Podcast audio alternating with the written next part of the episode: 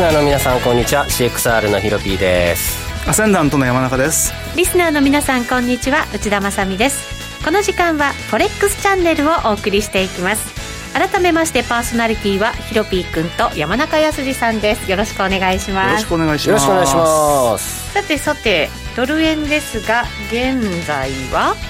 えーと、107.42ですね。107.4142、今黒田総裁の会見も行われてるんですからね大暴れ中ですか？為替そうでもないですけど。ぐらいですかね、はい。なんかいつも大体黒田総裁の会見が始まると円高になるななんて印象を勝手に持ってたんです。検証してないんでね。分かりませんけど、はい、ただまあ今日は、えー、東京市場も株式相場はかなり高くなって、ね、はい。ドル円もそのあたりの動きもしっかりね、うん、あの影響を受けてるんじゃないかなと思いますけれども昼過ぎぐらいまではね結構影響あった感じだったんですけどね、ちょっとこの1時間ぐらいでなんかやっぱり上値も重いというようなそんな感じでしょうね。ちょっとやっぱりその辺って株式相場と為替相場の動きの若干違いみたいなものっていうのがあるんですかね、まあ、日米株価両方とも強いんでじゃあ為替のドル円はどうなんだっていう感じでね。ただあのどちらかというとまあ昨日に比べると若干円安気味なんでそういった意味では、はい、まあ同じような方向なのかなというふうには思いますけどね。リスクオンというような意味では。はいまあ、ヨーロッパ時間前にして為替もちょっと動き出すかなっていう感じの時間帯ですが今日は番組中にヒロピックにまたリアルトレードをしていただこうと思います。はい、準備できました？先週はねできなかったので今週その分もやっていただこうかなと思いますが。もまあ大逆転大勝利を収めたという噂を聞きました。そうなんですよ。現在あの3週間ほど前から本気でノックアウトオプショントレードというのが始まっていまして、まあ、こういうタイトルだったのを初めて今日知りましたけどね。3週間経ちましたので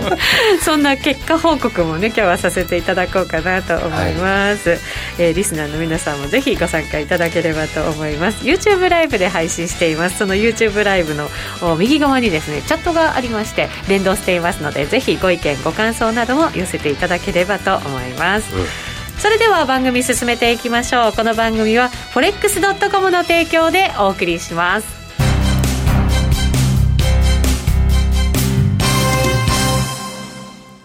ノックアウトオプションが目標へと導く。よりシンプルな新しい通貨取引。forex.com では柔軟な証拠金設定、リスク限定、簡単なトレード設計のノックアウトオプションの取引が可能です。最大損失を限定し、高い資金効率を利用しながら、利益獲得が狙える画期的な商品で、先通貨相当からお取引いただけます。ノックアウトオプションなら、リスクをコントロールしながら機会を逃さない。トレードに優位性を。ノックアウトオプションや FX なら forex.com でぜひお取引を。講座のお申し込みや詳細は forex チャンネルの番組ページをご覧ください。外国為替証拠金取引及びオプション取引は元本及び収益が保証されているものではありません。FX 取引はレバレッジを利用して取引代金に比較して少額の証拠金で取引を行うために相場の変動による価格変動やスワップポイントの変動により思わぬ損失が発生する場合があります。お取引の前に契約締結前交付書面などを必ず熟読し、取引の内容、危険性などをご理解いただいた上で、ご自身の判断と責任にてお取引ください。ゲインキャピタルジャパン株式会社、金融商品取引業、関東財務局長、金賞第291号。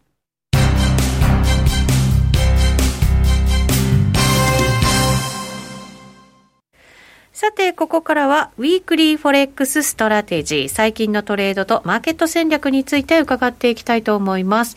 えー、この YouTube ライブに連動しているチャットにも寄せていただいたんですが、これ、コバさんでいいのかな、あっくんさんでいいのかな、えー、ドル円25銭ほど急落、うん、南北連絡事務所、うん、北朝鮮が爆破と韓国が正式発表を行ったと、はい、今、僕も今、急いで調べたら、NHK が4時に、数分前ですね、出してますね、本当に爆破したみたいで。ああの夕方っていうか、ついさっきぐらいから、その円がちょっと買われてるなっていう、他の黒線でも、そういう感じがありましたけれど、ここれがちょっと影響してきているという感じなんですかね、そうすると。ポジション取らなきゃいけないのに、どうして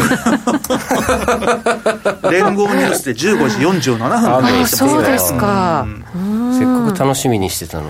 はい、私のポジションがノックアウトされたのもちょうどそれぐらいの時間なので、それがちょっと影響したかなっていう 思ってますけど、市場を動かそうなんいやいや、私じゃなくてね、そうそう いやいやいやいや、そんな感じですけど、さて、そんな速報も入ってきつつ、えー、お二人のトレードを伺っていこうかなと思います。うん、ヒロピー君には、うん、えっと、トレードしてもらうので、はい、ちょっと待っててください。はい、山中さんのトレードを伺っておきましょう。はい、どでしたか？はい。まあ、あの、先週、思いのほか円高いっちゃってですね、これこのまんまいっちゃったら嫌だなと思って、そしたらまあ、金曜日に若干上がったじゃないですか。で、金曜日に上がったところでですね、7円の50乗っかったところで、欧州タイムにちょっと軽くってみて、まだ持ってます。あ、持ってらっしゃる。はい、あんまり動いてないんですよね、その後っていうのは。あの、7円も割らず、上にも、まあ、行ってる、な、ね、さっきというか、今日の、はい、えー、東京時間の高値が、ここがまあ、戻り高値でもって、64、うん、ですから、まあ、大きく動いてないので、まあ、ちょっとまあ、もう少し様子を見てようかなとは思いますけどもね。山中さん、この109円の後半ぐらいつけた後、とどってまあ下の方に動きまね。思いのほか早かったですからね。そうですよね。この辺りはどんな感じだったんですか？この辺りはですね、えー、ちょっと、うんと思って、手が出せなかったですね。やっぱり株がすごい下がってったっていう動きもあって、それで下がったのがあったのと、あとは、あの、まあ、全体的に、まあ、ドルが売られる動きだったので、本当はそこでついていけばよかったんですけどもね、ちょっと思いのほか早かったんで、ん？見てる間にぐぐっと下がっちゃったんで。本当に大陰線が3日間そうなんですよね。っていう感じでしたよね、だから1週間っていうか、まあ、その月曜から木曜の値幅高で考えると、ちょっと久しぶりにドル円は大きく動いたかなっていう感じですね、はい、今先週はね。そうですね、まあ、これに伴って、クロス円なんかも結構、そうですね、まあ、どっちが先だったかよく分かりませんけれども、まあ、ユーロ円なんかずいぶん動きましたよね。本当そうですね、今はじゃあ、ポジション持ったままそうですね、まあ、軽いショートで、まあ、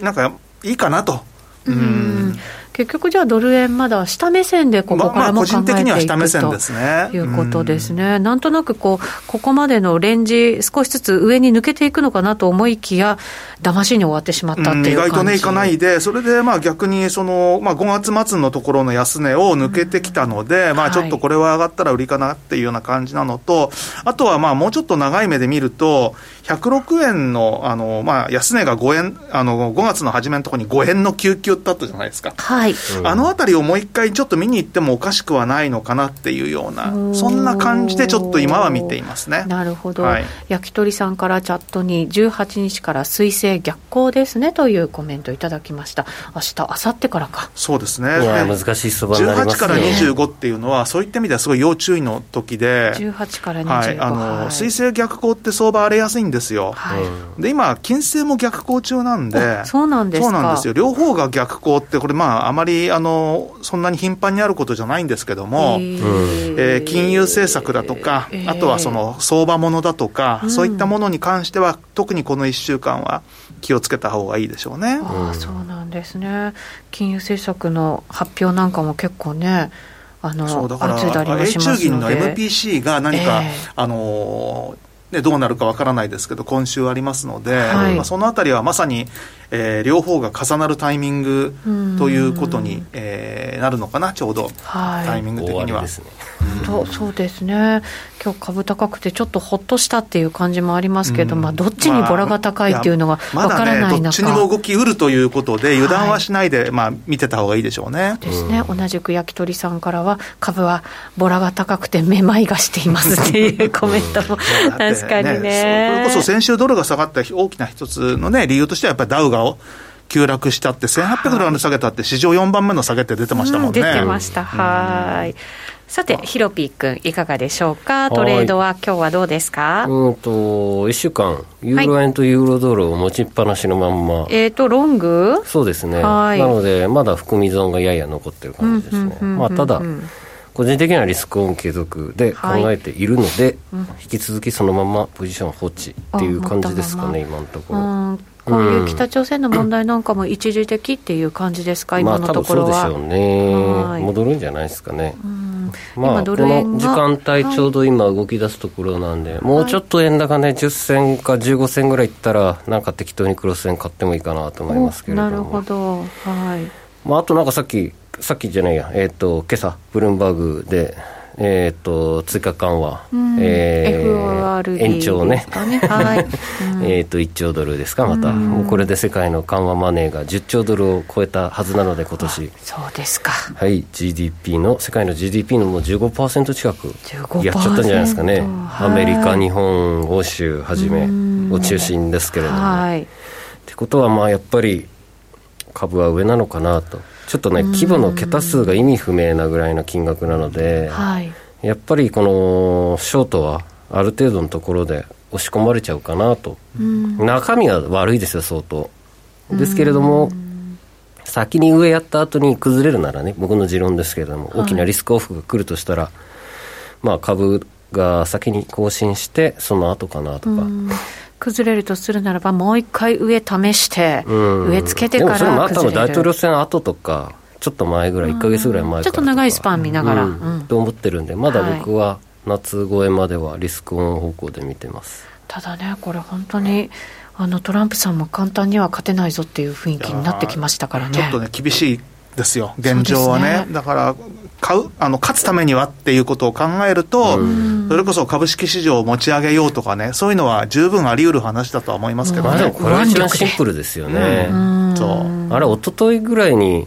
えっ、ー、と、アトランカ、アトランタの ウェンディーズってあのレストラン、ファミレス。はいで、黒人がまたなんか射殺、射殺されたっていうのがあって、それでまたデモが激化してるっていうね、のもあるんですけども。いや、でもそしたらなんかアメリカのね、SNS 系でもう警官がもう仕事できないから、暴動起きてんのに交番の中で寝てたとか、サボってるとか批判されて、でもそれ捕まえに行ったらさ、しあのね、失業するからやりたくないよね、みたいな。ちょっと秩序がおかしいですよね、もう。もう本当そうですね、うん、こう平時じゃない中じゃないですか、うん、やっぱコロナの問題があって、ね、ね、みんながやっぱりなんかね、こういろんなストレス抱えてる中でっていうことですから、うん、なかなか収まらないっていう状況もね、あるんだと思いますけど。ちょっと気になるのは、だから、デモでもってまたコロナの感染者が増えてるってい。うのがあるのと、はい、他の国でも結構増えてるんですよね、最近ね。南米がおかしいですね。南米はやっぱり冬なのっていうのもありますし、あとはあの国境を開放したトルコなんかでは、突然、あの、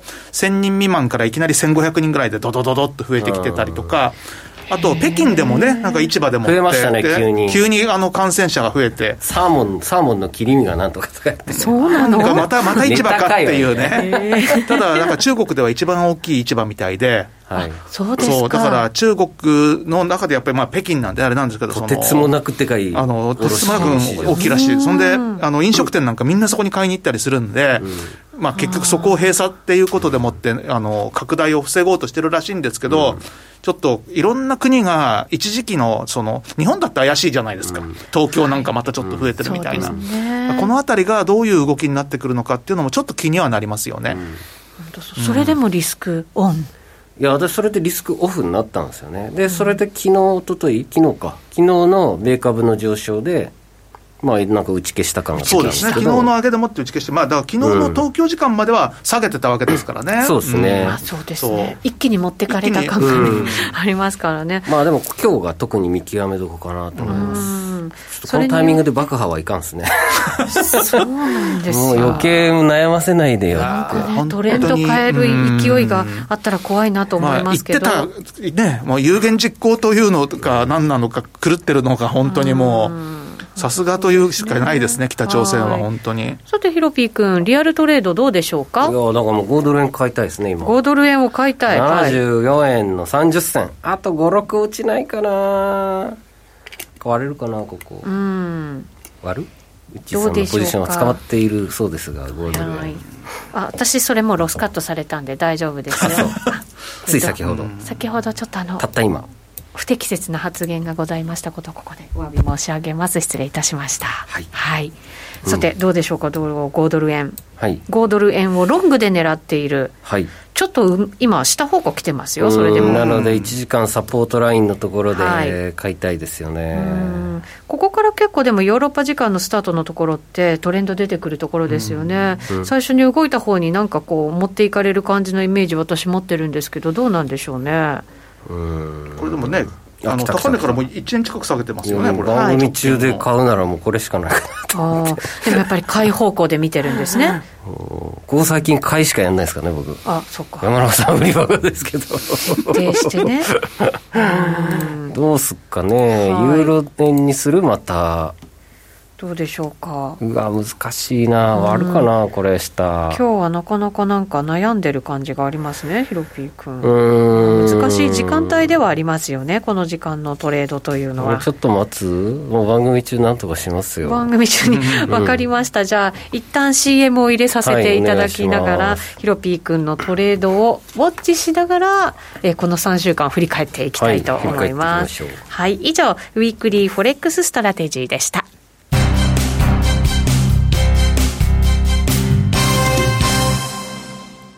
ノックアウトオプションが目標へと導く。よりシンプルな新しい通貨取引。forex.com では柔軟な証拠金設定、リスク限定、簡単なトレード設計のノックアウトオプションの取引が可能です。最大損失を限定し、高い資金効率を利用しながら、利益獲得が狙える画期的な商品で、1000通貨相当からお取引いただけます。ノックアウトオプションならリスクをコントロールしながら機会を逃さない。トレードに優位性を。ノックアウトオプションや FX なら forex.com でぜひお取引を。講座のお申し込みや詳細は forex チャンネルの番組ページをご覧ください。外国為替証拠金取引及びオプション取引は元本及び収益が保証されているものではありません。FX 取引はレバレッジを利用して取引代金に比較して少額の証拠金で取引を行うために相場の変動による価格変動やスワップポイントの変動により思わぬ損失が発生する場合があります。お取引の前に契約締結前交付書面などを必ず熟読し、取引の内容、危険性などをご理解いただいた上で、ご自身の判断と責任にてお取引ください。ゲインキャピタルジャパン株式会社、金融商品取引業、関東財務局長、金賞第291号。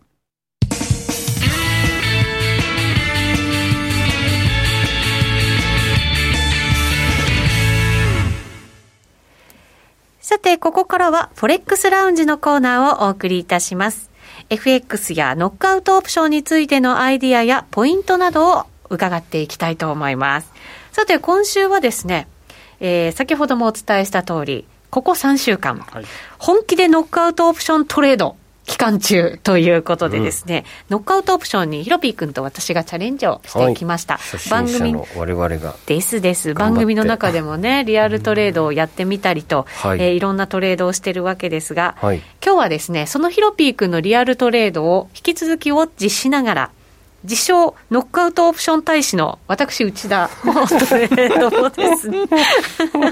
はい紹介して。あの改善点本当にたくさんあると思うのでこれを山中さんとヒロピー君にチェックしていただいて次の1週間はさらに利益を伸ばしていきたいなというふうに思います、うん、できれば損益曲線を見たいなという気がしますね。そうなんですか、うん、どういう状況なのか。累積の、はい環境を見てみたいなっていうね、そうですか、うん、それはちょっとご用意していないのでですね、うん、えー、口頭で少しずつ説明をさせていただこうかなと思います。はい、えー、皆さんにも番組中にね、私の講座見ていただいた時もありましたけれど、最初に1万円を入金しました。はい。うんはい、それで、あの、まあ、コツコツ、トレードをして、最初すごくうまくいって、まあ、5万円ぐらいに増えたんですよね。これも番組の中で報告しましたね。それはすごいですよね。はい。で、ちょっと調子に乗っちゃったんだと思うんですけど、やっぱりポジション量がどんどん多くなっていくわけじゃないですか。うん、こう儲かるなっていう、なんかね、あの 気持ちが強くなってくると、気も大きくなって、それで3000円ぐらいまで少なくなってしまったという場面もありつつ、はい、でも、あの、実感としては、あの、損切りを本当に早くして、これ、ノックアウトのラインが入ってるから、安心ももちろんできるわけですけど、そこに行くまで待つんじゃなくて、自分がやっぱりおかしいなと思ったら、普通の裁量トレードと同じように、さっさと本当に手締まって、それで、利益を伸ばすのももちろんですけど、損をとっても小さくするっていうことが、これ基本中の基本ですけど、本当に大事だなっていうことを、えー、学んで、2週間ぐらい経ったわけですね。うん、で、今週も、あの、着実にと思って、ちょっとずつ丁寧に丁寧に大きなポジションを持たずにですね、あの、ボラティリティもありましたので、為替。だから、丁寧にトレードをしていたらですね、えー、昨日ぐらいまでで14万円ぐらいまで増えたんですすごい。1万円が。すごいまあ、3週間近くなりましたけどね、はい、はい、で昨日、これ私ずっと注意してたにもかかわらず、あの、ポジションの持ったままですね、ちょっと居眠りしちゃったんです、夜に。そしたら昨日も結構動いてたじゃないですか。で、最初だから下げてて、そこからまたの株が戻ってきたので、それで株と一緒にこう戻るような動きがあって、逆にいっちゃったわけですよ。で、それ全然気づかないで寝ていてですね、ノックアウトのそのラインも入ってるから、まあ安心してたのもあるんですけど、随分大きなロスカット、ノックアウトされてしまいましてですね。で、そこからまたチャートを見て、自分のポジションを入り直してですね、朝になったら12万円ぐらいまで戻っていたので、あの、ちょっとほっとして今日を迎えたっていう感じですかね。さすがです。はい、丁寧にやろうやろうと思っていたのにですね、うん、そういうことギャンブルとかしてませんか？昨日やらかしちゃったなと思って、でも、あの、本当に資本効率が、あの、いいので。いや、本当ですよ。だって3000円まで落っこったって、はい、普通だったらもうポジション持てないですから、そそうなんですよ。でもやり直せるんですよね。うん、だからこそ、そこまでいかない前に、もっとこう、パワフルに、ちゃんとこう、立て直しができるぐらいの体力を持ちつつやったら、これすごくいい商品なんじゃないかなと思ったりするんですよね。うんあ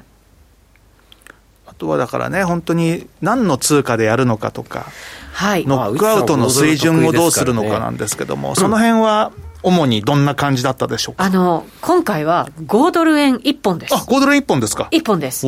あの、やっぱり、私違う通貨に乗り換えたとき、うん、他の通貨、隣の芝青く見えるっていうじゃないですか。うん、だから、他の通貨の方が動きがいいなと思って、乗り換えた瞬間に大きくやられることがすごくあるんですね。うん、だから、動きのやっぱり特徴をしっかり掴んでいるものでやりたいなと思ったので、得意な通貨ってね、はい、5ドル円、キービー円ですかね、やっぱりね。そうですね、ね。自分の中ではそうですね。これ、どうですか？あの、ノックアウトされなきゃいい。いいいいんだなっていう意識ももちろんあるんですけど、うん、そうすると、ボラティリティが小さなものを選ぶのか、ボラティリティが大きなものを選んでダイナミックに取っていくのか、どっちの方がいいんですかね？あだから、ある程度、ボラティリティがあるんだとすると、ノックアウトの水準もちょっと離さなきゃいけないでしょうから、はい、まあ、そうなってくると、資金効率はやや悪くなるっていう感じはあるとは思うんですけどね。そうですよね、うん、ただ、それはやはりあの自分の向き不向きって、僕なんかも明らかに得意通貨なんですかって僕、ドル円って言いますもんね。うん、それは得意イコール、常に見ている常に見ているプラス、やっぱりその、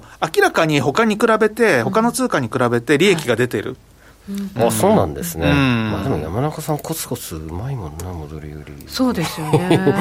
うまいもんなって僕が評価するわけでは 失礼なんですが。それに比べると、はい、時々変な通貨にね、手出すと、大体ろくなことにならないんですよ、はい、ニュージーランドとかね。そうですね、うんだから、やっぱり得意な通貨でやるっていうことがやっぱり一番大事なんですか、ね、そしたらその得意な通貨のボラがどうなのかっていうこともあるとは思いますよね。はいはい、そうですね、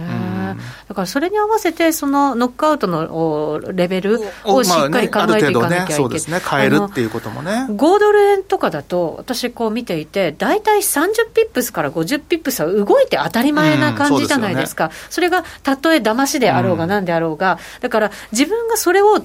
許せる範囲をしっかり分かっておかないと、うん、あの誤見誤っちゃうなと思うんですよね、うん、ドル円だったら30ピップス、50ピップス終わったら、もう動いちゃったら大変なことなわけじゃないですか、でね。うん、でもポンド円だったら当たり前っていうふうに思っておかないと、ポンド円動きますからね。そうですね、だからそれもまたなんか改めて、あの通貨の動きの特徴みたいなものをちゃんとこう見直せたかなっていう感じもあるんですけれど、あのチャートも普段は4時間足とかでやるんですね。ただ、このノックアウトオプションに関しては私、15分足ぐらいの短めのところでやるのがいいんじゃないかなっていう感覚があるんです。長いのだと、やっぱりちょっとこう、あのー動きになかなかこう、その、つなんていうんですか、乗っていけないというか、があって、だから15分足ぐらいに落としてやったんですけど、それはどうなんでしょうね？まあ、それはどのぐらいの感覚っていうかね、えー、その時間のあれでもって見ているのかっていう感じで、ちなみに取引回数はどのぐらいだったんですか？1日にですね、まあ、3回ぐらい入る感じですか、ね、3回ぐらいですか？そうですね、だからそれほど大きくはないかもしれない、ね、まあ、1時間よりは短いぐらいの時間でいいんじゃないかって気はしますけどね。あのトレンドが出てるっていうことも、すごくこれ、あったんだと思うんですよね、ゴールドン特にやっぱりトレンドが出やすい通貨ですよね、ね。だから短期間でやろうと思って入るんだけれども、その後うまいこと利が伸びてくれたっていうラッキーなところがあったんだと思うんですけど。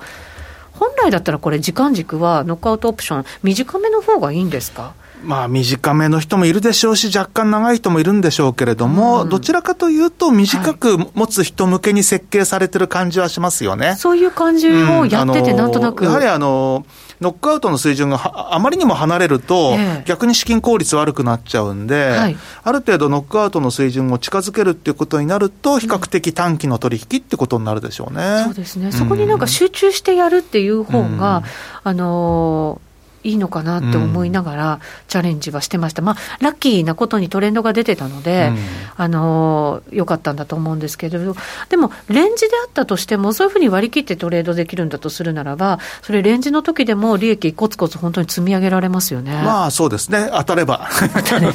もちろん逆言ったらアウトですけどね、あの常に往復ビンタみたいなね。そうですね、でもこの3週間、なんか真剣にノックアウトオプションにチャレンジしてきて、生き残っていられるっていう、うん、生き残ってるどころか、嬉しいですね。当初の投入額の10倍ぐらいまでいってるっていうのは、大変なもんだと思いますよ、本当に。頑張りました、うん、はい、でもそれだけやっぱり資金効率がいいものなんだなっていうことをやってみて、改めて本当に実感できた感じがありますね。さて、ヒロピー君、トレードどうですか、ね、これ。あそうですか。うんポンド円か5ドル円でめっちゃ悩んでます今。でもなポンド円下がっちゃったんだよな。ユーロが強いんですよ、だけど全体的に円も強い、うん、あまあ円が一番強くて。強いユーロとドルド、うん、円ドルユーロって順序かな、はい、であとクロ他のクロスはもう全然もっと弱いみたいな。なので5ドル円かポンド円かなと思ってるんですけど、はい、あ悩んでますね。私実は番組が始まる前に5ドル円あのロングのものがですね、はい、ノックアウトされてすかさずショートで入って。すごい。ショートで入ってダダウンを持って入って。いるのでですね、はい、ちょっと素早く動いてみましたが、はい、私もでも意外にそんなにスピード感はまだ出てきてないなっていう印象もあるんですけどね、だからこれちょっと早めにもしかしたら縮まった方がいいかなって、うん、ちょっとビクビクしながら思ってるところです、うん、じゃあ、ヒロピーが売るところにぶつけて利食いかななんて。売ってあげるけどみたいな感じでどうですかね。中でぶつけちゃって。はい。おヒロピー君珍しく番組内で決まらなかったですね、トレードがね。あもう時間。延長戦でやらせてよ。延長戦、はい、なかなかむずいよもう番組中にやるって。エンディングテーマかかってきてしまいました残念ながら、はい、まあでもこの辺売ります。おそうですか。今日は多分売ると思います。はい、はい、ということでございます。ニューヨーク時間にね。多分また流れ変わると思うんで数時間勝負でしょうね、そうですね。やっとしたら。はい、はいさてさて、ぜひリスナーの皆さんもですね、えー、フォレックスドットコムの講座開設していただいて、私と一緒にですね、ノックアウトオプションチャレンジしてみてはいかがでしょうか。番組のホームページに、はい、から入っていただければと思います。皆さんの情報トレードもお寄せいただければと思います。以上ここまでお送りしてまいりましたこの番組は forex.com の提供でお送りしました延長戦もご覧ください